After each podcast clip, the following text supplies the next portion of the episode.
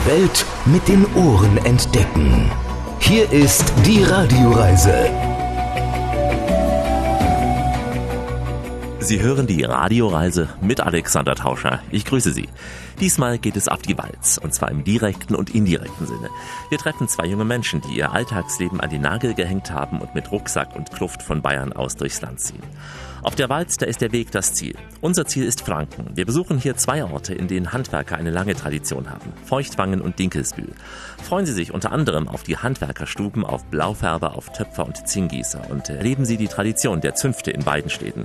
In Dinkelsbühl sind wir außerdem dabei, wenn die traditionelle Kinderzeche gefeiert wird. Stolze Franken begleiten uns auf dieser Tour. Mein Name ist Sabine Bachmann aus dem schönen Feuchtwangen in Mittelfranken. Ich wünsche Ihnen viel Spaß bei der Radioreise mit Alex. Wir starten gleich auf die Walz, also viel Spaß. Die Radioreise mit Alexander Tauscher. Das ist die Radioreise, die Sie zu neuen Horizonten bringt und damit Reiselust wecken soll. Im Studio Alexander Tauscher, herzlich willkommen hier bei uns in dieser Show. Diesmal geht es auf die Walz. Nicht auf die Balz, das wäre zu lüstern. Auf die Walz, eine alte Handwerkertradition, die wir erleben werden mit zwei Menschen, die eine ganz besondere Reise starten. Wir begleiten sie am Start und ziehen dann dahin, wo sie vielleicht auch einmal landen werden. In Orten nämlich voller Tradition. Die Walz, so nennt man die Wanderjahre von Gesellen, also ausgelernten Azubis im Handwerk. Seit dem späten Mittelalter zogen die Gesellen ein paar Jahre lang durchs Land, um Arbeit zu suchen, auch um vor allem auch Erfahrungen in ihrem Handwerk zu sammeln. Es ist eine ganz besondere Reise, auf die sich die jungen Leute da begeben, nämlich eine Reise mit vielen Entbehrungen, auch mit strengen Vorschriften. Eine Reise, die ganz, ganz viel Leidenschaft erfordert und äh, ganz sicher unvergessen im Leben bleiben wird, die Walz. Wir begleiten am Beginn unserer Reise zwei junge Menschen auf der Walz. Zum einen Lisa, die sich gerade auf die Walz macht und dann später Robert, der schon ein paar Jahre auf der Walz ist. In München trafen wir Lisa, eine junge, ja fast burschikose Frau. Mit kurzer, abgeschnittener Jeans, mit T-Shirt, lockigen Haaren kam sie zum Interview und erzählte ganz fröhlich, was sie erwarten wird auf der Walz. Und äh, die Walz, sie ist ja die Wanderung durch die weite Welt. Wir wandern durch die weite Welt. Herr Pedes, Herr Pedes, in unserer Tasche fehlt das Geld. So steht es, so steht es. Und finden wir kein Nachtquartier, so fehlt es, so fehlt es. Dann finden etwas anderes wir. Fideles. Lisa, was heißt auf die Walz gehen? Das kennt nicht jeder. eigentlich so ein bisschen wohnungslos sein und in unterschiedlichen Betrieben arbeiten. Arbeiten, um zu reisen, reisen, um zu arbeiten. Also man kennt das eigentlich noch größtenteils von Zimmerern, in den schwarzen Klamotten mit Hut auf. Und dann kommen bei den Leuten meistens schon die ersten Bausteine wieder den Köpfen zusammen. Also nach der Berufsausbildung geht man für ein paar Jahre aus dem Betrieb raus in die große weite Welt. So kann man es Genau. umschreiben. Ja, genau. Also für drei Jahre und einen Tag Mindestreisezeit geht man dann auf die Walz. Du hast jetzt Brauer und Melzerin gelernt. Für Brauer ist es heutzutage nicht mehr typisch, auf die Walz zu gehen, sondern es ist halt eher so, dass man in den bestehenden Betrieb mit eingegliedert wird. Das geht immer los mit einer Verabschiedung. Also die ganze Familie kommt, die Verwandtschaft und äh, kommt zum Ortsschild. Da wirst du verabschiedet. Ich weiß nur so viel, dass man mit allen zusammen nochmal was trinkt, sich nochmal in die Arme nimmt, noch ein letztes Foto macht, alle lieben Grüße mit auf den Weg nimmt. Dann wird einem von der Familie übers Ortsschild geholfen und auf der anderen Seite lässt man sich dann in die Arme der Wandergesellen, also der neuen Familie, fallen und dann geht's ohne nochmal zurückzublicken los. Das heißt, du steigst auf dieses Ortsschild, in diesem Fall bei dir in München, drüber, Ja, sagst der Familie davor Tschüss, sicher mit vielen Tränen verbunden. ja ich glaube schon. Und dann wartet auf der anderen Seite dein anderer Ja. Wandergesell. Genau, dann lässt man sich im wahrsten Sinne des Wortes in die Arme der Gesellen fallen. Dann wird die Oma und die Eltern mit vielen Tränen zurückbleiben. Ja, aber sie werden es überwinden, da bin ich mir sicher. Und dann geht's los. Zunächst für ein halbes Jahr so eine Art wie Kontaktsperre. Also du wirst erstmal jetzt wirklich raus aus München laufen zu Fuß. Ja, also ich bin die ersten drei Monate mit meinem Altgesellen, mit Robert, freireisender Bierbrauer, unterwegs. In der ersten Woche geht es erstmal darum, aus der Bannmeile rauszukommen. Also man darf ja in den drei Jahren nicht auf 50 Kilometer an seinen Heimatort heran. Und diese drei Monate sind quasi wie so eine Lehrzeit auf der Straße, wo der Robert mir alles das beibringt, was ich wissen muss, um mich auf der Straße eben anständig zu verhalten, weil für Wandergesellen ist es immer ein hohes Gut zu sagen, da, wo ich gewesen bin, möchte ich, dass auch jeder andere nach mir willkommen ist. Dafür sind halt die ersten drei Monate da und eben auch diese Kontaktsperre, dass ich dann nicht wegen jeder Schwierigkeit zu Hause anrufe und nachfrage, könnt ihr mal, ich bräuchte mal, sondern einfach auch, um sich durchzubeißen. Du gehst ja erstmal mit unbekanntem Ziel los, also auch nicht wissend, wo die erste Nacht verbracht wird. Wo ja. wirst du schlafen? Ich weiß es nicht. Auf dem Boden? Mitunter, bestimmt. Hast du was dabei? Schlafsack? Ich habe einen Schlafsack dabei, aber keine Isomatte oder so. In welche Richtung wird es gehen von München? Richtung Nord, Nordosten geht's raus.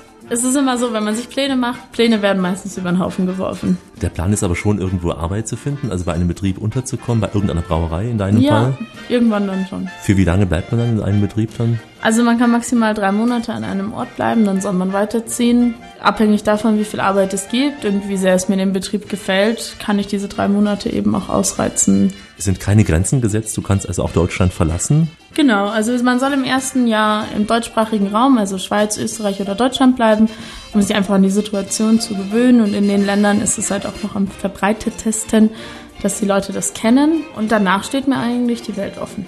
Das heißt, du kannst von Frankreich bis Russland überall dich niederlassen, genau. wo du genau. magst. Hast du so ein Land, wo du sagst, hey, das würde ich jetzt mal testen bei der Gelegenheit? Also ich habe kein Land, wo ich jetzt sage, da will ich unbedingt in den drei Jahren hin. Aber wenn ich die Möglichkeit habe und wenn es mich dann wirklich noch in zwei Jahren dahin zieht, würde ich gerne mal nach Afrika. In diesen drei Jahren darfst du auch nicht nach Hause zurück. Also du darfst nicht mehr nach München zurück. Also ich habe in München eine Bannmeile von 50 Kilometern. Die darf ich in der Zeit nicht betreten, außer schwerwiegende Anlässe, also Todesfall oder schwere Erkrankungen in der Familie. Ansonsten gibt es eigentlich keinen Grund für mich nach Hause zu gehen in den drei Jahren. Das macht man dann auch nicht heimlich. Mir hat mal jemand gesagt, dass man das so ein bisschen mit dem Vegetarier-Dasein vergleichen kann. Ein Vegetarier sagt auch jedem, er isst kein Fleisch und isst es dann heimlich, sondern er macht es aus Überzeugung, dass er kein Fleisch isst. Und ich glaube, genauso ist es auch mit den Wandergesellen, die gehen halt aus Überzeugung nicht nach Hause. Und die Eltern kommen dann im Zweifel zu Besuch irgendwo dann in der Ferne? Ja, meine Eltern können mich ja überall besuchen, wo sie wollen. Du lässt ja auch viele Freunde zurück. Ja, aber wer mit mir den Kontakt halten möchte, kann ihn mit mir halten. Du hast nicht das Gefühl, dass du etwas verlierst jetzt im Leben? Nein, das glaube ich nicht. Wir sind auf der Walz, vom Rhein nach der Pfalz und suchen nach freundlichen Gaben. Auf der Walz vom Rhein nach der Pfalz. Lisa ist erstmal in Bayern unterwegs. Wohin sie die Reise führen wird, weiß sie selbst nicht genau. Wir auch nicht. Vielleicht ja, vielleicht nach Franken, unserem heutigen Ziel. Wenn Sie diese Stimme hören, dann wissen Sie, es ist Urlaub für die Ohren. Die Radioreise mit Alexander Tauscher. Grüße Sie. Heute sind wir auf der Walz, auf einer historischen Reise. Wir begleiten zunächst mal zwei junge Handwerker auf ihrer Wanderschaft und erreichen dann historische Handwerkerorte in Franken. Die Walz ist keine Luxusreise, nein, ganz im Gegenteil. Die jungen Menschen müssen auf viel gewohnten Luxus verzichten. Sie haben kein festes Zuhause, schlagen sich von Job zu Job durchs Leben und äh, immer müssen sie mit derselben Handwerkerkluft unterwegs sein. Noch bis zur Mitte des 18. Jahrhunderts war die Walz Voraussetzung für den Gesellen, seine Meisterprüfung zu beginnen. Und wie lange der Geselle auf Wanderschaft gehen musste, das regelten die einzelnen Zünfte. Mit all diesen Erfahrungen sollten eben die jungen Menschen, die Handwerker, irgendwann einmal möglichst den Betrieb des Vaters übernehmen. Heute ist das alles nicht mehr ganz so streng geregelt. Im Gegenteil, es gibt nur noch ganz, ganz wenige junge Handwerker, die so eine Reise starten, also auf die Walz gehen. Immer aber sollte ein erfahrener Handwerker auf der Walz einen neuen Gesellen in dieses neue Leben einführen, also gewissermaßen ein Pate sein. In diesem Fall Robert aus Karlsruhe, der Lisa aus München mit auf die Walz nimmt. Wir wandern durch die weite Welt, Perpedes, Perpedes, in unseren Taschen fehlt das Geld. So steht es, so steht es, und finden wir kein Nachtquartier. Geht viel, es geht vieles, Was war so der Beweggrund, jetzt auf die Walz zu gehen für dich?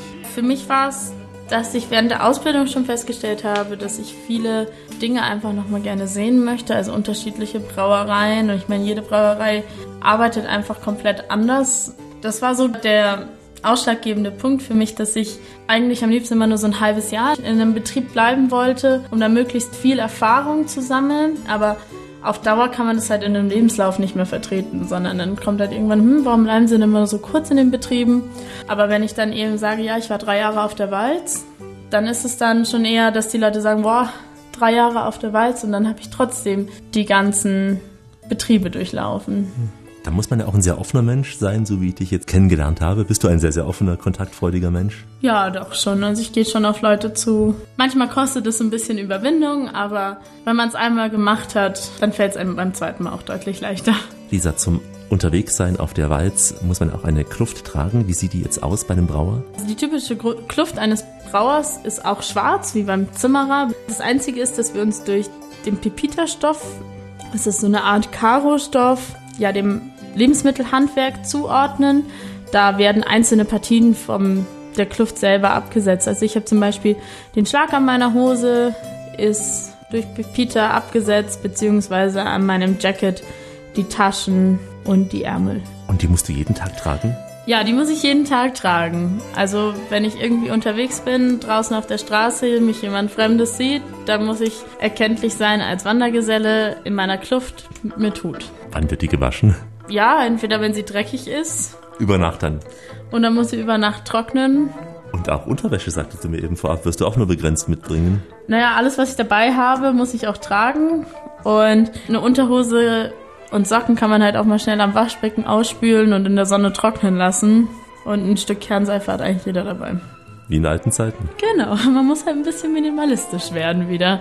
Siehst du dich schon nach diesen drei Jahren irgendwo wieder zurück in der alten Heimat? Ich habe keine Ahnung, was in den drei Jahren passiert. Ich weiß noch nicht mal, was in der nächsten Woche passiert. Wir sind auf der Weist, vom Rhein nach der Feist und suchen nach freundlichen Gaben. Robert, seit wann schon auf der Walz? Ja, jetzt knapp zweieinhalb Jahre losgezogen. Aus Karlsruhe? Jawohl, genau. Kleiner Stadtteil, Linkenheim bei Karlsruhe. Was war damals der Grund, auf die Walz zu gehen? Es sind eigentlich mehrere, verschiedene Gründe. Abenteuerlust, ein bisschen was von der Welt sehen. Natürlich das Handwerk besser kennenzulernen. Jo, Reisen, Abenteuer. Wohin ging es damals als erstes? Du musst erstmal aus Karlsruhe rauskommen, aus diesem 50 Kilometer Umkreis. Ja, genau. Den legt man ja traditionell in der ersten Woche diese 50 Kilometer zu Fuß zurück. Aber trotzdem immer wieder interessante Leute getroffen, auch teilweise, wo einfach vorbeikamen und die ich vorher schon kannte. Und das macht es unheimlich spannend. Desto weiter man von daheim wegkommt, desto weiter dünnt sich das alles auf. Wie viel hast du Stationen dann durchlebt? Wie viele Betriebe hast du dann besucht in der Zeit? Jetzt bin ich bei 15 Brauereien. In einer Brauerei war ich aber nicht zum Bierbrauen, sondern da habe ich eine Maschine mit eingebaut. Das war hochinteressant, in Betriebnahme, Installation. Bei einem Hopfenbetrieb war ich noch am Fettnang am Bodensee, auch ganz spannend. Du warst nur in Baden-Württemberg oder auch in anderen Teilen Deutschlands? Nee, Deutschland war ich schon kreuz und quer. Nach meiner Anfangszeit ging es direkt in die neuen Bundesländer, die mal angucken, weil da hatte ich noch keinen Einblick. Und äh, das war, das war ganz spannend, ja. ganz eigener Spaß. Was war so spannend da? Und wo warst du gewesen? Ach, wir haben äh, angefangen in Eisenach und dann Gera, Gotha bis nach Chemnitz. Wo waren wir noch? Ja, dann hoch Richtung Hoyerswerda, Richtung Berlin hoch und äh, ja, dann Richtung Mecklenburg, Vorpommerscher, Seenblatter. Unheimlich schön. Und wie ist das praktisch? Also du beginnst an einem Ort, dann bleibst du in dem Betrieb so lange wie du magst, maximal ja ein Vierteljahr, glaube ich, halbes Jahr. Und dann sagst du, jetzt ist gut, jetzt ziehe ich weiter irgendwo hin und es dauert ja auch ein paar Tage, bis man was Neues findet. Wie geht das da vonstatten? Ja, genau. Also man äh, klopft in einem Betrieb eben an und äh, da kommt es natürlich drauf an, wie viel Arbeit hat der Chef zu vergeben, wie lange möchte man selber arbeiten. Dann arbeitet man, erfahrt mehr Neues. Man reist, um Arbeit zu suchen und zu finden. Und man arbeitet dann, um wieder weiterreisen zu können eben. Da hat man ein bisschen Taschengeld einstecken und ja, kann dann ein oder zwei Bier mal trinken abends und eben mal Land und Leute kennenlernen. Ja, und sich ein bisschen auf den Weg machen. Auf dem Weg sucht man sich dann eben neue Arbeit. Man beginnt ja, startet diese Reise mit 5 Euro Taschengeld, man darf auch nicht mehr haben und ist dann wie so ein Tagelöhner, bekommt in die Betrieb immer wieder das Geld einzeln überwiesen. Tagelöhner, ja schön, aber das muss man natürlich alles jedes Mal neu aushandeln. Wie viel man bekommt, Kosten durch Skimobiliar und derzeit auch äh, Essen, Trinken, Übernachten, Duschen. Ich habe jetzt zum Beispiel auch mal für recht wenig Geld gearbeitet. Dafür habe ich in dem Betrieb unheimlich viel gelernt und der Chef hat mich quasi aufgenommen, obwohl er gar keine Arbeit für mich hatte. Da kann man dann bisschen Abstriche machen.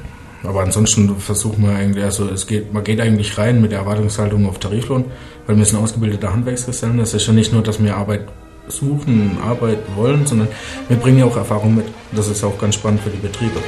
Sie bringen Erfahrung mit ein und sie bekommen neue Erfahrungen. Junge Menschen auf der Walz. Robert, ein Geselle, der nun Lisa unter seine Fittiche nimmt. Ich habe das Gefühl, ein wenig, ein wenig das Gefühl, Robert freut sich sehr auf seine gemeinsame Zeit mit Lisa auf der Walz. Sie sind mitten auf der Walz, auf dem Weg nach Franken, in der Radioreise mit Alexander Tauscher. Ich grüße Sie. Auf der Walz ist es, ja, wie so oft im Leben, der Weg ist das Ziel. Die Wandergesellen wissen oft nicht, wohin sie der Weg am nächsten Tag führen wird. Fest stehen nur ein paar Rituale, zum Beispiel der Brauch des Vorsprechens. Das heißt, wenn ein Wandergeselle in eine neue Stadt kommt, dann muss er beim dortigen Bürgermeister vorsprechen. Es ist aber ein Geheimnis, was er da sagt und vor allem auch wie er es sagt. Das Geheimnis wird nur von Geselle zu Geselle weitergegeben. Früher war es auch Brauch, dass sich ein Wandergeselle in der fremden Stadt beim Zunft- oder Zechvater seines Handwerks vorstellen musste. Wenn er da keine Arbeit fand, bekam er ein sogenanntes Ziergeld und reiste weiter. Dieses Ziergeld bekommen die Gesellen heute auch von den Handwerkskammern geschenkt. Und wer auf die Walz gehen will, der hat im Prinzip zwei Möglichkeiten. Er kann sich einer der Schächte anschließen, das sind also Handwerkervereinigungen, oder er geht als Freireisender auf Wanderschaft, so wie Robert. Wir wandern durch die weite Welt, Perpedes, Perpedes, in unseren Taschen fehlt das Geld. So steht es, so steht es, und finden wir kein Nachtquartier. Geht viel, geht viel, dann finden etwas anderes wir. Ich habe schon in der Großbrauerei. Da habe ich zum Beispiel dem Chef schon geholfen, sein System zu überarbeiten. Durch die Erfahrungen, wo ich auf der Wanderschaft eben schon gemacht habe. Und dem Betrieb geht es inzwischen sehr gut. Ist man in der Zeit versichert? Also du kannst ja auch mal krank werden, Gottlob, aber du kannst krank werden. Ist man da abgesichert? Ja, Krankenkasse ist bei uns aber privat. Also wir sind nirgendwo gemeldet, Arbeitsamt oder so sind wir nicht gemeldet. Das läuft Privatversicherung und das Geld muss man halt erwirtschaften, auf Seite legen und das muss man eben parat haben.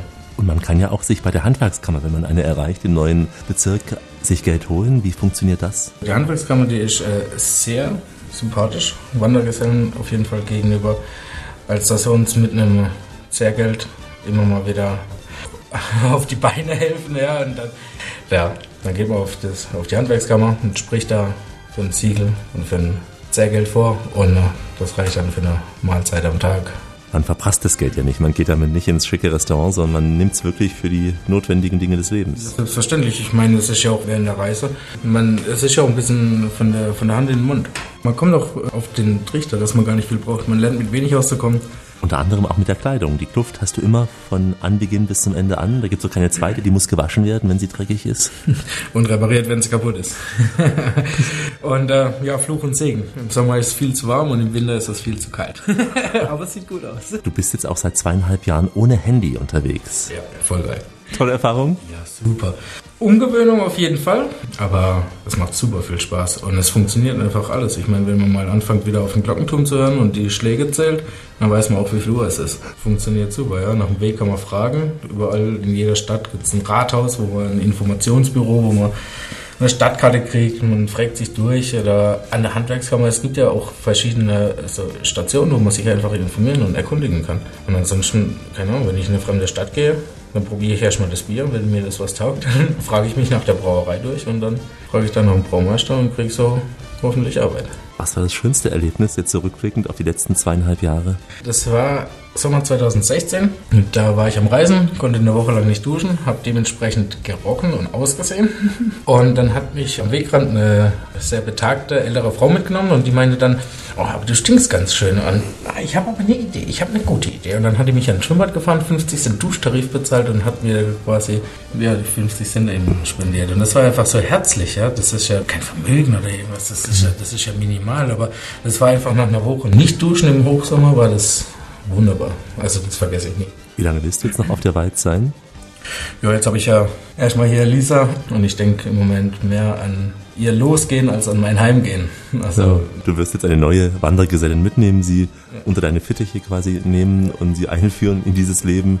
Vielleicht entsteht ja auch eine Freundschaft daraus und äh, wieder neue Wegbekanntschaften. Ja, auf jeden Fall und das ist ja auch, man versteht sich gut, man ist eine Zeit lang miteinander unterwegs und, und so geht auch, so, so bleibt ja die Tradition auch aufrechterhalten. Man sagt, dass man mindestens jeder Wandergeselle einen Wandergeselle, Wandergesellin abholen soll, damit die Tradition einfach lebendig bleibt. Du lebst sie weiter auf jeden Fall. Wir wünschen dir viele tolle Erlebnisse, vor allem Gesundheit, aber vor allem diese vielen Erlebnisse und dass du so ein munterer, so ein aufrichtiger und so ein, ja, wahrhaftiger Mensch bleibst. Herzlichen Dank.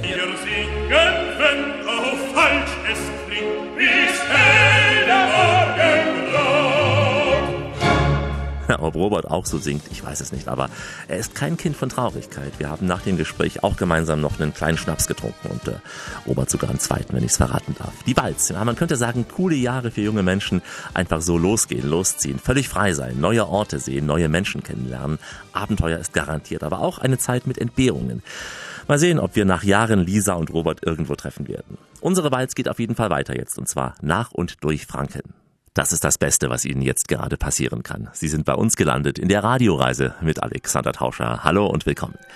Wir sind heute auf der Walz, folgen Orten, an denen Handwerker in Franken eine lange Tradition haben, wie zum Beispiel in Feuchtwangen, das liegt westlich von Nürnberg. Das Herz dieser Stadt ist ganz sicher der romanische Kreuzgang hinter der Stiftskirche.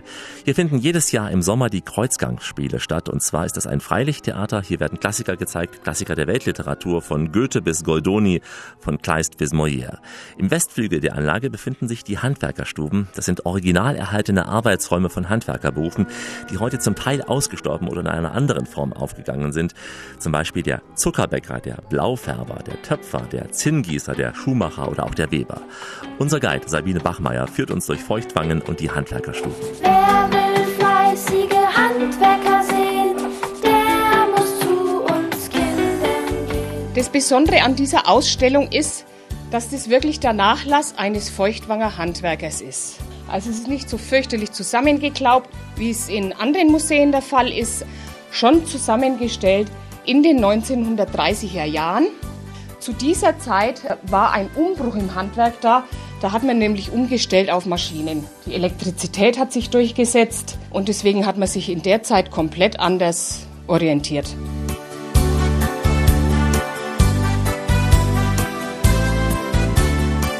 Wir werden jetzt sechs Räume sehen. Der erste ist ein Zuckerbäcker. Heute heißt er Konditor. Früher sagte man Zuckerbäcker. Dieser Beruf ist im späten Mittelalter erst entstanden, hat sich aus dem Brotbäcker heraus entwickelt. Also man hat dann Brotwaren mit edlen Gewürzen verfeinert, wie Nelken, Anis, auch mit Honig. Schokolade gab es erst wesentlich später. Und so ist dann im Lauf der Zeit der Zuckerbäcker entstanden. Ein Handwerk, das sehr angesehen war, weil sich die Produkte auch nicht jeder leisten konnte. Es war halt was Besonderes. Es war nicht überlebenswichtig. Also es war was Besonderes.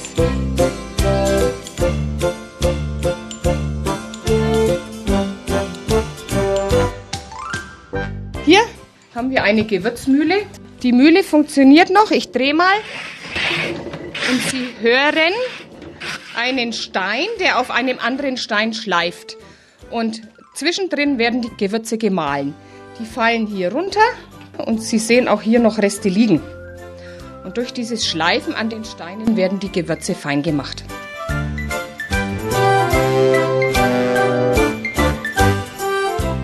Sie haben jetzt eine Platte in der Hand. Das ist das Originalzeugnis des Herrn Karl Kober, dem diese Färberwerkstatt früher gehörte. Ein Färbersohn, sagt man, also sein Vater war auch schon Färber, Bäckersohn, Maurersohn, früher hat man das so genannt in Franken. Und der ist in Oettingen, äh, im Ries, ist der in die Lehre gegangen. Und ich habe hier ein Zeugnis von ihm aus dem Jahr 1895 und werde das jetzt nun kurz vorlesen. Zeugnis für Karl Kober, Färbersohn aus Feuchtwangen, war vom 1. April 1894 bis 1. Juli 1895 zu seiner weiteren Ausbildung und Vollendung seiner Lehrzeit in meiner Färberei und Druckerei tätig. Ich muss bestätigen, dass sein ganzes Benehmen auf eine nur gute Erziehung schließen lässt. Er war fleißig, treu, sittlich, gutwillig und pünktlich in der Ausführung der ihm übertragenen Beschäftigung. Wünsche deshalb mir, dass er fortbauen möchte auf die oben beschriebenen Eigenschaften, indem ich ihm zu seinem weiteren Fortkommen Glückwünsche erteile ich ihm vorstehendes Zeugnis der Pflicht und Wahrheit gemäß. Oettingen, den 1. Juli 1895. Das ist eine zwei oder eins. Ja, ja, sicherlich. Treu, sittlich, das sind Dinge, die heute im Zeugnis weniger mehr vorkommen. Es wurde halt die Person auch beschrieben. Heute würde man sagen zuverlässig, gutes Benehmen. Doch hört sich, glaube ich, schon eher nach eins an. Der Schuster macht schöne Schuhe und der Zimmermann ein schönes Haus. Ja, ja. Ein Schuh wird angefertigt nach einem Leisten, der vorher aus Holz gemacht wird. In der Regel kam die Kundschaft und man schaute im Regal nach, ob ein Leisten für diesen Fuß passte. Etwas betuchtere Leute äh, haben gesagt, sie möchten sich selbst, äh, sie möchten einen neuen Leisten haben und vor allen Dingen einen rechten und linken Leisten, also einen rechten und einen linken Schuh, weil es war bis vor 150 Jahre normal, dass zwei gleichwertige Schuhe angefertigt waren. Es war leichter und einfacher und günstiger für den Schuster. Und das Wort sich etwas leisten können kommt aus dem Schuhmacherhandwerk tatsächlich deshalb, man konnte sich einen rechten und einen linken Schuh leisten. Es gibt sechs Handwerksberufe, sechs Gewerke hier in den Handwerkerstuben. Also wir haben ja unter anderem angesehene und damals nicht so angesehene Handwerke. Genau. Der Töpfer war nicht so angesehen damals. Der, auch der Schuster nicht. Leider, obwohl wir die Schuhe brauchen, auch ist der Weber kein angesehener Beruf gewesen. Die Leute konnten damit gerade mal so leben. Ja, der Blaufärber ist giftig, der Zuckerbäcker ist lecker, muss man nicht haben, kann sich auch nicht jeder leisten. Der Zinngießer ist eigentlich auch überflüssig, aber gerade diese Berufe waren früher sehr angesehen. Und die einfachen, die eigentlich notwendig waren, wie jetzt der Weber, weil man ja Kleidung brauchte, der Schuster, weil man ja auch Schuhe brauchte, da gab es dann sehr viele und da war der Kampf sehr groß und das waren die eher nicht angesehenen Handwerksberufe. Wer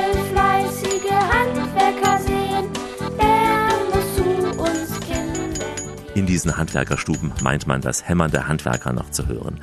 Das ist klar das alte Handwerk. Heute ist das Handwerk hier auch sehr viel Hightech.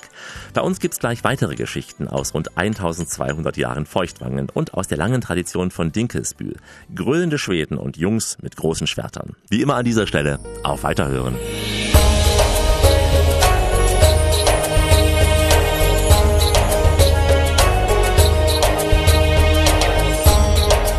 Welt mit den Ohren entdecken. Hier ist die Radioreise mit Alexander Tauscher. Richtet auf eure Lauscher, denn hier spricht der Tauscher. Der Alexander grüßt sie alle miteinander und wünscht auf diese Weise eine schöne Radioreise. Heute sind wir auf der Walz, auf einer Handwerkerreise durch Franken, unterwegs in Feuchtwangen und Dinkelsbühl. Rund 1200 Jahre Geschichte haben Feuchtwangen geprägt. Vom fränkischen Königshof bis zur Reichsstadt. Diesen Titel verlor die Stadt aber sehr schnell. Die Stadt, sie war mal markgräflich, dann preußisch und schließlich bayerisch. 22 Türme und drei Tore schmückten einst die Mauer um Feuchtwangen. Das obere Tor ist heute als einziges noch erhalten. In vielen Jahrhunderten hatten die Handwerker mit ihren Zünften in Feuchtwangen sehr viel zu sagen. Darüber sprach ich unter anderem mit der Kunsthistorikerin Susanne Klemm im Fränkischen Museum.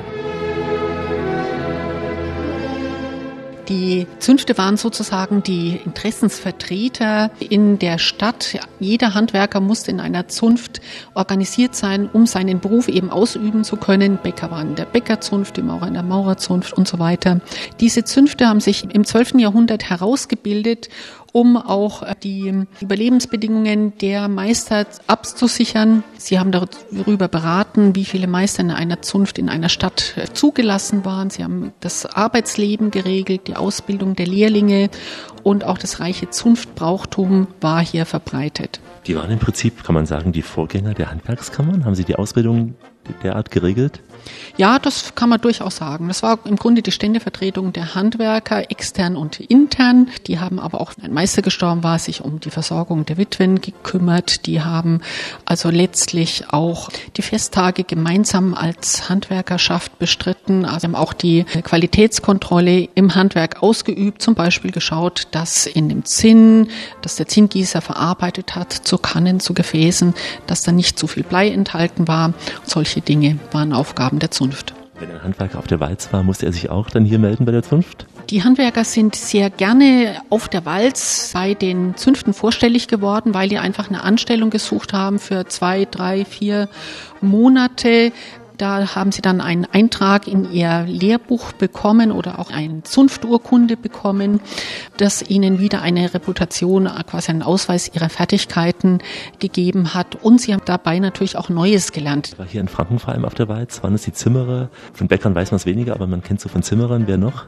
Es waren eigentlich alle auf der Walz. Es waren Gärtner auf der Walz, es waren Bäcker, es waren Schmiede, es waren Schreiner auf der Walz gewesen. Zimmerleute sind ja bis heute noch auf der Walz, sieht man also immer noch, auch mit einem sehr merkwürdigen Zunftbrauchtum. Am Beginn ihrer Walz steigen sie zum Beispiel über das Ortsschild, das am Eingang aufgestellt ist. Sie dürfen nicht zurückblicken, sie dürfen nur ganz wenig Habseligkeiten bei sich haben. Also dieses Zunftbrauchtum ist außerordentlich reich und verbreitet. Die hatten dann auch früher beim Handwerker geschlafen, teilweise auch im Stall irgendwo in der Werkstatt. Also die mussten sich natürlich mit wenig begnügen, sind oft auch ausgenutzt worden. Sie sind eben nur so lange beschäftigt worden, wie die Auftragslage das geboten hatte. Aber man hat es ausgeglichen, indem es zum Beispiel auch Bruderschaften der Gesellen gab oder auch die Lehrlinge haben sich zusammengetan. Man hat an Feierabend dann getrunken, zünftig getrunken. Das kennen wir heute auch noch. Das hängt einfach damit zusammen, dass das Trinken von Wein, von Bier, von Schnaps da sehr, sehr verbreitet war. Wenn einer Meister geworden ist, dann musste er unglaublich viel springen lassen, spendieren. Der hat sich oft auf Jahre verschuldet, nur um diese Feierlichkeiten den Zunftangehörigen, den anderen Meistern gegenüber gegenüber gerecht zu werden. Wir haben ja auch so eine Zunfttruhe gesehen, da waren irgendwelche Geheimnisse drin, mit zwei Schlüsseln versiegelt. Genau, die Zunfttruhen haben eine ganz, ganz eminente Rolle gespielt. In jeder Zunft war eines dieser Zunftladen vorhanden. Die Handwerksordnungen wurden da drin aufbewahrt. Es wurden da die Leggelder, also auch die Meister, die Gesellen mussten gewisse Abgaben zahlen an die Zunft. Die wurden da drin aufbewahrt. Die Petschafte, die Siegel wurden da drin aufbewahrt, aber auch Meisterlisten und so weiter, Einschreibbücher. Alle diese Dinge wurden in dieser Lade aufbewahrt. Im Ablauf einer Zunftversammlung haben die eine wichtige Rolle gespielt. Es gab den öffentlichen Teil, da wurde die Lade geöffnet, der Deckel wurde geöffnet, es wurden Kerzen angezündet, dann musste jeder sich sehr ordentlich benehmen, es wurde nicht mehr geredet. Dann wurde zum Beispiel ein Geselle zum Meister freigesprochen vor der geöffneten Lade. Und erst wenn das Offizielle vorbei war, hat man die Lade geschlossen und es wurde wieder Festmahl gegessen und getrunken. Diesen Brauch, über das Schild zu steigen, gibt's hier noch? Das gibt's tatsächlich. Also auch die traditionelle Zimmermannskleidung mit den Schlaghosen, mit der Kottjacke. Die Walz ist gerade für junge Zimmerer eine einmalige Gelegenheit, die Welt zu entdecken und unvergessliche Momente zu erleben. Mindestens zwei Jahre lang muss man auf der Wanderschaft sein. Man lernt dann viele neue Menschen und Orte kennen. Wenn man zurückkommt, hat man nicht nur viele Geschichten zu erzählen, sondern ist auch als Mensch sehr gereift. So ist es ja auch mit uns, mit dem Reisen. Wir sind weiter für Sie viele Jahre unterwegs mit vielen weiteren Geschichten. Heute aus Franken. Hier ist Rias, richtig interessante alte Städte. Heute auf unserer Tour in Franken. Die Radioreise mit Alexander Tauscher. Schön, dass Sie bei uns sind. Wir sind in Franken, also im Norden Bayerns, wobei die Franken sich eigentlich nicht im selben Satz mit Bayern nennen wollen. Franken gilt bei vielen Gästen als kleines Bild Deutschlands, denn jede der 16 unterschiedlichen Reiselandschaften hat ihren besonderen eigenen Reiz. Vom Fichtegebirge im Norden bis ins Altmühltal im Süden, von Kurfranken ganz im Nordwesten bis rüber nach Bayreuth. Mehr als die Hälfte der Fläche Frankens ist in insgesamt zehn Naturparks eingebunden. Ein Spiegelbild der Vielfalt Frankens sind ganz sicher seine Städte, von A wie Ansbach bis W wie Würzburg. Oder auch F wie Feuchtwangen, die Festspielstadt an der romantischen Straße, wobei der Stadtverkehr auf dieser engen Bundesstraße nicht mehr ganz so romantisch ist wie früher. Dafür suchen wir uns nun ruhige Orte aus, wie die Stiftskirche, und machen dann von Feuchtwangen aus noch einen kleinen Abstecher nach Bad Windsheim ins Fränkische Freilandmuseum. Auf 45 Hektar wurden hier Gebäude aus Mittelfranken originalgetreu wiederaufgebaut. Jedes Jahr kommen weitere hinzu. Eva Maria Meyer wird uns gleich da begrüßen. Wir sehen ja einen sehr gut erhaltenen Marktplatz hier. Es ist ein sehr gut erhaltener Marktplatz. Er war früher zweigeteilt. Wo wir jetzt hier stehen, war früher der kirchliche Bereich. Wenn Sie da vorne auf den Brunnen schauen, das war eher so der, der Bürgerbereich. In diese Richtung war die ländliche Bevölkerung von Feuchtwangen. In dieser Richtung war es Handwerkerviertel. Äh, da deuten auch heute noch die Straßennamen hin. Es gibt eine Webergasse, Gerbergasse, Drechslergasse, und an diesem Brunnen, der ist jetzt ungefähr 300 Jahre alt, wo Sie auch außen verschiedene Wappen sehen, unter anderem die Wappen von den Markgrafen von Ansbach, dann das Wappen von Feuchtwangen, das ist eine Fichte und auch der Reichsadler. An diesem Brunnen hat man früher gerne die Tiere getränkt, die aus dieser Richtung in dieses Gebäude gebracht wurden, das früher mal die Schlachterei war. Sehr schöner Marktplatz mit viel Gastronomie. Und zur Gastronomie gehört ja auch die fränkische Bratwurst. Hat Die die ihren Ursprung hier? Ja, also in Nürnberg gibt es die fränkische Bratwurst ja auch, aber da ist sie eher klein. So klein wie ein Zeigefinger ungefähr. Bei uns ist sie größer und dicker und auch äh, damit etwas schmackhafter. Und sie hat tatsächlich ihren Ursprung hier in dieser Gegend, im westlichen Mittelfranken. Sie besteht zu zwei Drittel aus Schulterfleisch und ein Drittel aus Bauchspeck. Das Hauptgewürz ist Majoran. Und man macht sie entweder auf dem Grill oder in der Pfanne. Und auch eine besondere Delikatesse ist die saure Bratwurst, die wird in einem Zwiebelsud erhitzt. Gibt es bei uns zum Beispiel grundsätzlich am Heiligen Abend. Schmeckt lecker, ja. Ist man die mit Sauerkraut, die Bratwurst? Nein, mit viel Zwiebeln und Brot. Die- Diese Zwiebeln werden auch in diesem Sud erhitzt. Zwiebelringe in diesem Essigsud mit Gewürzen. Piment ist drin, Oregano, Petersilie, Wacholderbeeren, Nelke und Essig. Und da wird so ein Sud gemacht und da wird die erhitzt. Die vielen Zwiebeln, diese Flatulenzen, die sich da entwickeln? Es funktioniert besser, als wie wenn man ganz viel roh isst. Weil man isst die Bratwurst ja auch roh. Also man quetscht das Innere raus aus dieser Pelle und schmiert es aufs Brot drauf mit ganz viel Pfeffer, Salz und roher Zwiebel. Bratwurstkeck heißt es dann. So wird es also auch gegessen. Und da wird die Zwiebel roh gegessen. Und ich glaube, die plagt sie dann mehr. Und dann gibt es sie natürlich auch noch geräuchert. Das ist das nächste noch, in verschiedenen Rauchverfahren. Das Räuchern hier in der Gegend ist entstanden schon vor einigen Jahrhunderten. Da hat man Fleisch und Speck im Kamin versteckt, um es vor Nagern zu schützen. In der Speisekammer, damit die Ratten und Mäuse nicht rangehen. Und dann hat man natürlich festgestellt, schmeckt ja eigentlich ganz lecker und man hat den Vorteil, dass es auch länger hält. Und seitdem hat man das immer wieder verfeinert. Ich mach Brotwurst mit Kraut, Gürgelam mit Knusperhaut, an Milch oder Grün, a Bockwurst im Stehen. Fränkische Bratwurst, die hier in der Gegend relativ groß ist, also nicht so klein wie diese Nürnberger Bratwürste.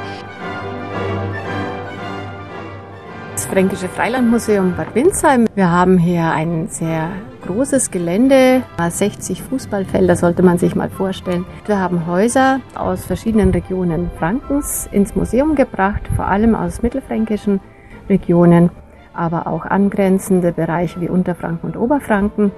Die Häuser konnten an den Ursprungsorten nicht mehr stehen, weil sie verfallen wären, weil sich niemand um sie kümmern wollte und wenn sie für unser Museum einen besonderen Wert hatten, weil sie eine bestimmte Aussage auch vertreten, zum Beispiel weil sie eine Mühle sind oder ein besonderes äh, Handwerk vielleicht gezeigt haben, dann haben wir sie ins Museum geholt, abgebaut, Einzelteilen, die Häuser wieder neu erstehen lässt, aber in ihrer alten Form.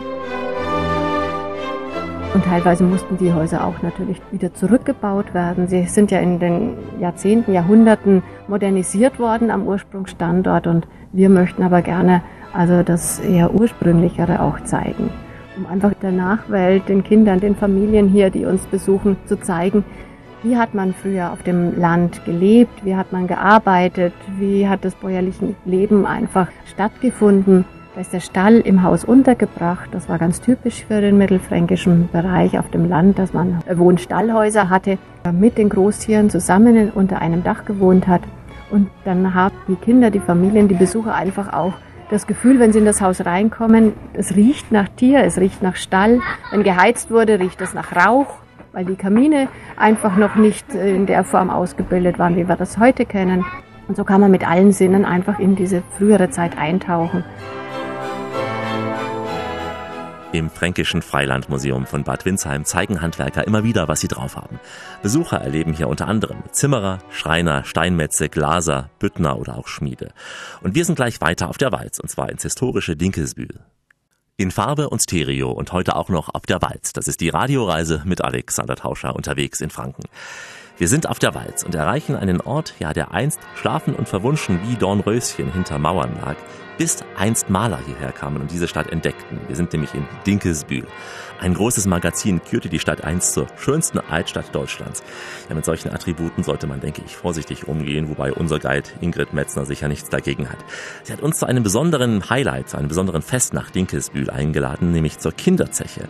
Mancher, der diesen Namen zum ersten Mal hört, kann mit dem Begriff nichts anfangen, denn was haben Kinder mit Zechen zu tun? Wir klären auf, hier in der Sendung, die Wissenschaft ganz ohne Wissenschaft.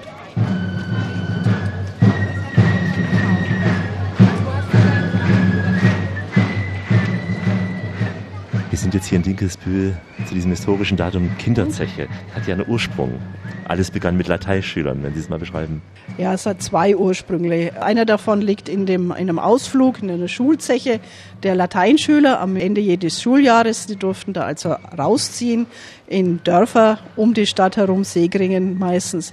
Und dort wurden sie verköstigt, auch ihre Lehrer verköstigt und daher der Ursprung Schulzeche, so hieß das Fest auch lange Zeit. Und Ende des 19. Jahrhunderts hat man sich dann äh, besonnen, auch um Touristen zu werben, auch um die Stadtgeschichte hochleben zu lassen und hat daraus ein historisches Festspiel gemacht. Die Schulzeche verbunden mit einer Legende aus dem Dreißigjährigen Krieg, wonach der Überlieferung nach die Kinder die Stadt gerettet haben sollen. Und so vereinen sich heute auch noch, zumindest im Festzug, die Legende mit der Kinderlore und den schwedischen Soldaten und die Schulzeche, weil da nämlich auch viele Schüler mitziehen. Es gibt einen kleinen Obristen, das ist immer ein recht guter Schüler, der auf dem Pferd mitreiten darf. Es gibt ein Knabenbataillon und es gibt verschiedene äh, Schülergruppen, wie zum Beispiel im Biedermeierreigen oder Guckenreigen oder äh, die äh, Fischzüchter, die Bäcker, die Gerber, die mitziehen. Also der Festzug erinnert eindeutig noch an dieses alte Schulfest. Sie sagten schon eben, die Legende des Dreißigjährigen Krieges, wonach ein Mädchen die schwedischen Eroberer abgebracht haben soll, die Stadt zu erobern. Mhm. Stimmt das? Ist das wirklich eine Legende? Das ist mit jedem, äh, in jedem Fall eine Legende. Aber eine ganz wunderbar erdachte Geschichte, wonach eben die Lore mitgehört hatte, dass der kleine Sohn dieses schwedischen Obristen, des von Sperreuth, gestorben war und er diesem Sohn sehr nachgetrauert hat. Er soll auch geäußert haben, Engel müssten vom Himmel steigen, sollte diese Stadt, dieses Nest gerettet werden vor seinem Zorn.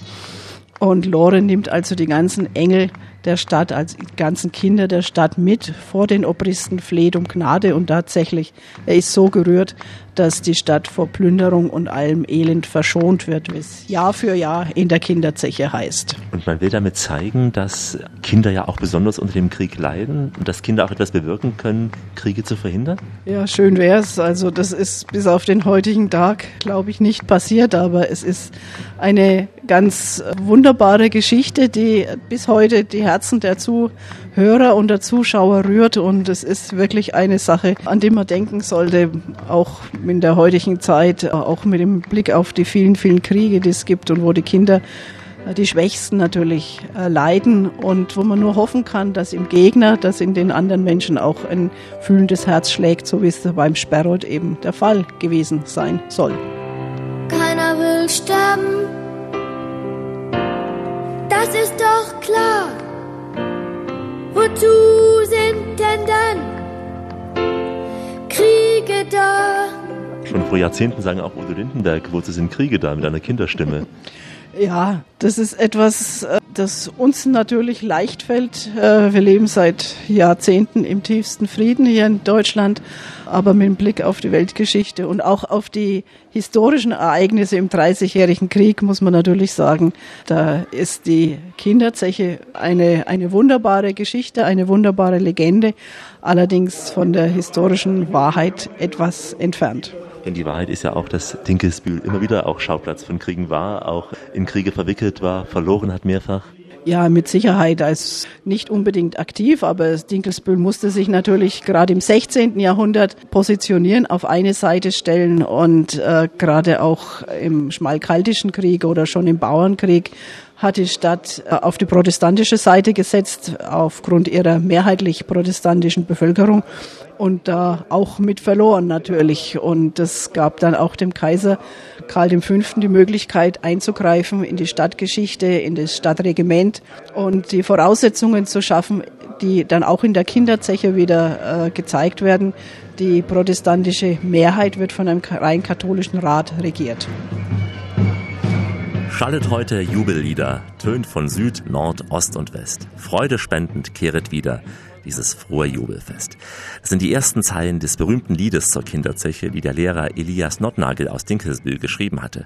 Das Fest geht über mehrere Tage, mit auch feuchtfrohen Abenden, wie wir heute noch hier erleben dürfen. Auch die längste Reise beginnt mit dem ersten Schritt. Das ist heute nicht so weit entfernt, denn wir machen Urlaub in Deutschland, in Franken. Alexander Tauscher mit der Radioreise auf der Walz. Grüße Sie.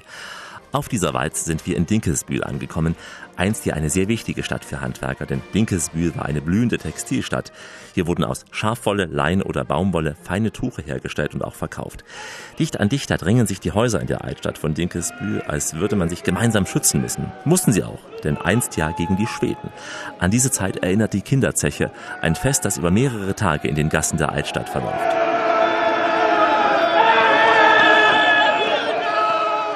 Die Feierlichkeiten zur Kinderzeche hier in Dinkelsbühl gehen ja über mehrere Tage. Es beginnt damit was genau? Die weltlichen Feierlichkeiten, die beginnen schon am Freitag mit dem Volksfest auf dem Schießwasen. Das erinnert wieder an die Schulzeche, die ja auch mit dem Volksfest dann verbunden war. Und die, der historische Teil beginnt dann am Samstag jeweils. Der Haupttag ist nach wie vor der dritte Montag im Juli. Der Kinderzech Montag, der so etwas wie ein Stadtfeiertag ist in Dinkelsbühl. Und vom Samstag an äh, Mitte Juli bis äh, zum darauffolgenden Wochenende wird dann eben auch das Festspiel ein paar Mal aufgeführt. Es gibt am Sonntag und am Montag jeweils einen großen Festzug und es gibt andere Veranstaltungen wie die historischen Tänze, große Feier auf dem Weinmarkt zum Beispiel am Freitag und vieles mehr. Nun hat der Dinkelsbühl nicht so viele Einwohner, um es so zu stemmen, dass alle Einwohner hier mitmachen können. Was sind das für Menschen? Woher kommen die, die hier in diesen historischen Gewändern durch die Straßen ziehen? Das sind alles Dinkelsbühler, mehr oder weniger Dinkelsbühler oder aus der Region. Es sind etwa 1200 Menschen, die da teilnehmen in historischen Gewändern. Entweder auf der einen Seite, also auf der Stadtseite oder auf der Schwedenseite. Gibt es draußen vor der Stadt ein großes Schwedenlager.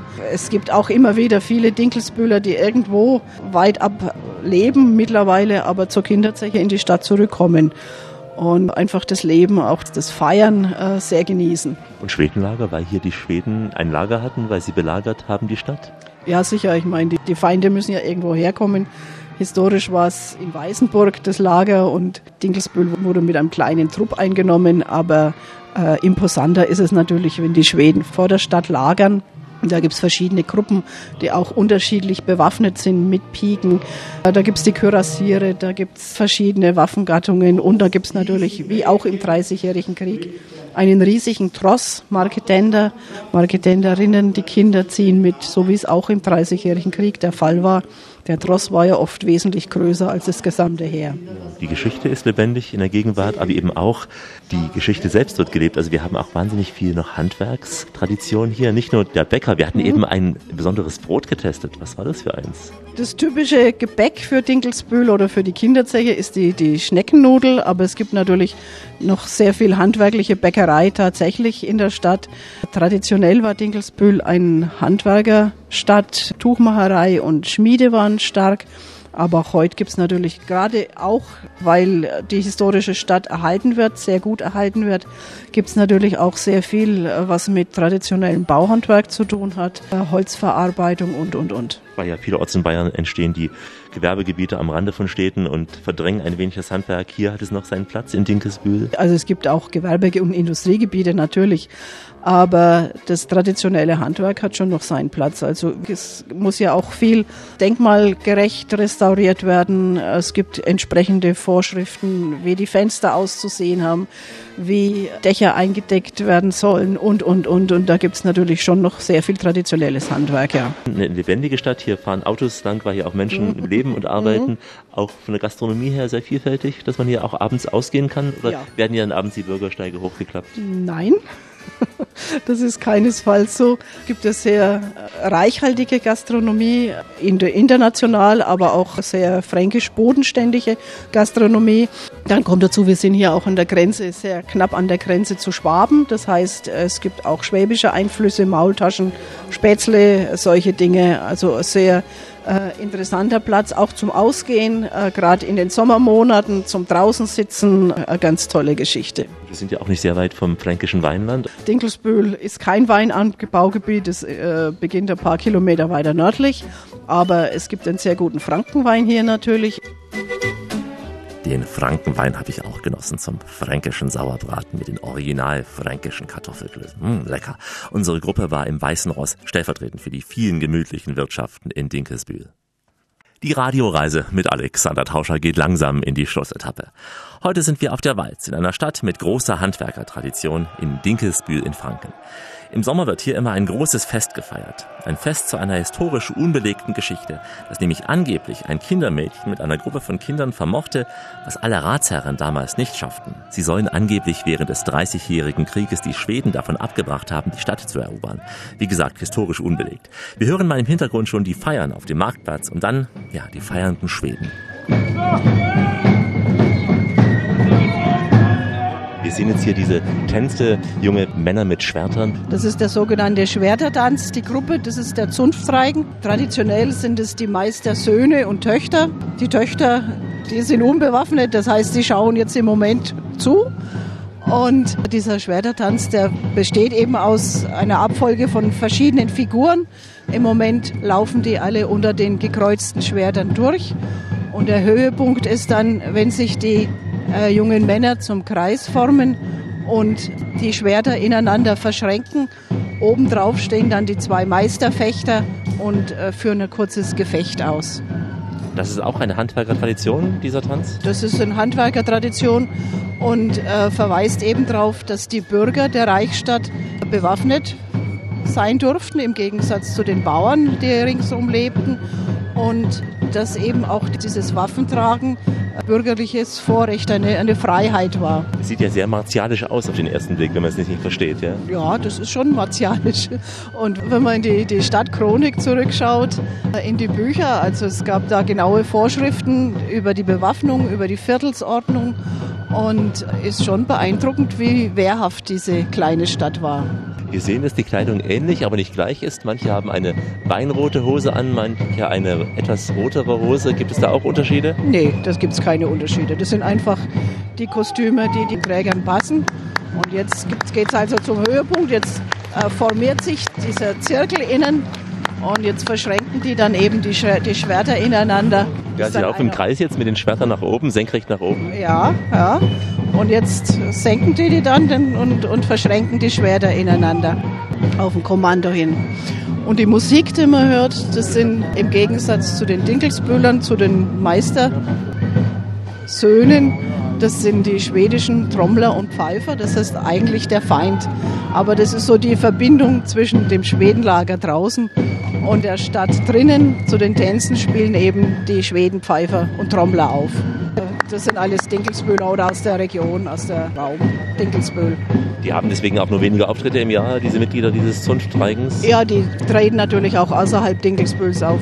Die sind auch schon in unserer Partnerstadt Gerond aufgetreten oder in Porvo in Finnland. Also die kommen schon auch rum in der Gegend. Müssen junge Männer sein? Gibt es eine Altersobergrenze? Die schauen alle aus, als wären die nicht weit über 25, 30? So ist es ja. ja. Das ist so etwa die Altersgrenze.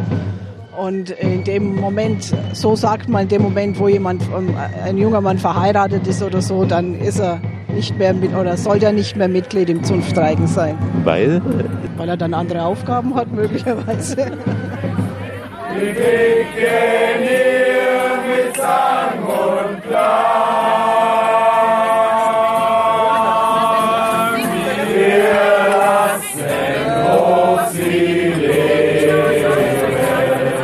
Das ist jetzt gerade die Gruppe der Pikeniere, die ihren Namen haben von der speziellen Waffe, die sie tragen. Das sind bis zu drei Meter lange Spieße, eben die Pike. Davon kommt auch unser Sprichwort etwas von der Pike auf Lernen.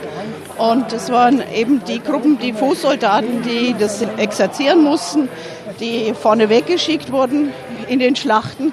Und die singen jetzt eben ihre traditionellen Söldnerlieder. Das sind alle Söldnerhaufen und die singen jetzt eben ihre traditionellen Lieder zur Laute. Und die spielen die Schweden nach? Das ist eine Gruppe des schwedischen äh, Armee, ja. Und immer am Rande der Feierlichkeiten treffen die sich hier im Schwedenlager? Ist einfach das sogenannte Schwedenlager vor den Toren der Stadt. Da legen die Angreifer mit ihrem Obristen, mit ihren Offizieren und mit den verschiedenen Waffengattungen. Und das ist eben jetzt hier, wo wir hier sind. Das ist die Gruppe der Pikeniere. Da wird gefeiert. Mit diesem großen Fest in Dinkelsbühl sind wir schon fast am Ende der Radioreise. Wenn Sie noch einmal mit diesen Schweden saufen und singen wollen, wenn Sie die Männer mit den Schwertern erleben wollen oder auch die alten Handwerker in Feuchtwangen besuchen möchten, wenn Sie Lisa und Robert auf der Walz begleiten wollen, kein Problem, denn diese Sendung gibt es wie immer auch als Podcast zum Nachhören unter www.radioreise.de. Hier finden Sie drei weitere Reisen nach Franken. Auf der einen sind wir unter anderem auf den Spuren von Richard Wagner in Bayreuth und kosten fränkisches Bier in Kulmbach. Auf der anderen Tour sind wir zwischen Schweinfurt und Coburg auf den Spuren eines großen Dichters unterwegs und auf der dritten Frankenreise geht es kreuz und quer durchs schöne Fichtelgebirge. www.radioreise.de, hier auch all die Fotos und Texte aus unseren Blogs und die aktuellen Infos wie immer bei Facebook und überall da, wo der moderne Mensch heute noch so unterwegs ist. Ich verabschiede mich in ein paar Sprachen der Welt, die man vielleicht auch ab und zu auf der Walz hören kann, je nachdem, wohin es die Handwerker zieht. Goodbye, au revoir, tschüss, warum nicht auch Gülügül, bis vidania, marhaba und shalom und in Bayern ganz einfach, Vierti. Hallo, hier ist Lisa, freireisende Brauerin auf der Walz und ich grüße alle Hörer von der Radioreise mit Alex. Susanne Klemm vom Fränkischen Museum in Feuchtwangen. Ich grüße die Zuhörer von Radioreise mit Alex. Das war die Radioreise mit Alex, Sabine Bachmann. Ich hoffe, wir sehen uns mal in Feuchtwangen. Moin, grüßt euch. Robert Freireisender, fremder Bierbrauer. Ich grüße die Hörer der Radioreise mit Alex. Viel Spaß euch. Mein Name ist Ingrid Metzner. Ich grüße Sie sehr herzlich aus dem mittelalterlichen Dinkelsbühl und grüße alle Hörer der Radioreise mit Alex. Dankeschön. Bleiben Sie schön reisefreudig, meine Damen und Herren, denn es gibt noch mindestens 1000 Orte in dieser Welt zu entdecken. In diesem Sinn, wie immer, bis bald. Die Radioreise mit Alexander Tauscher.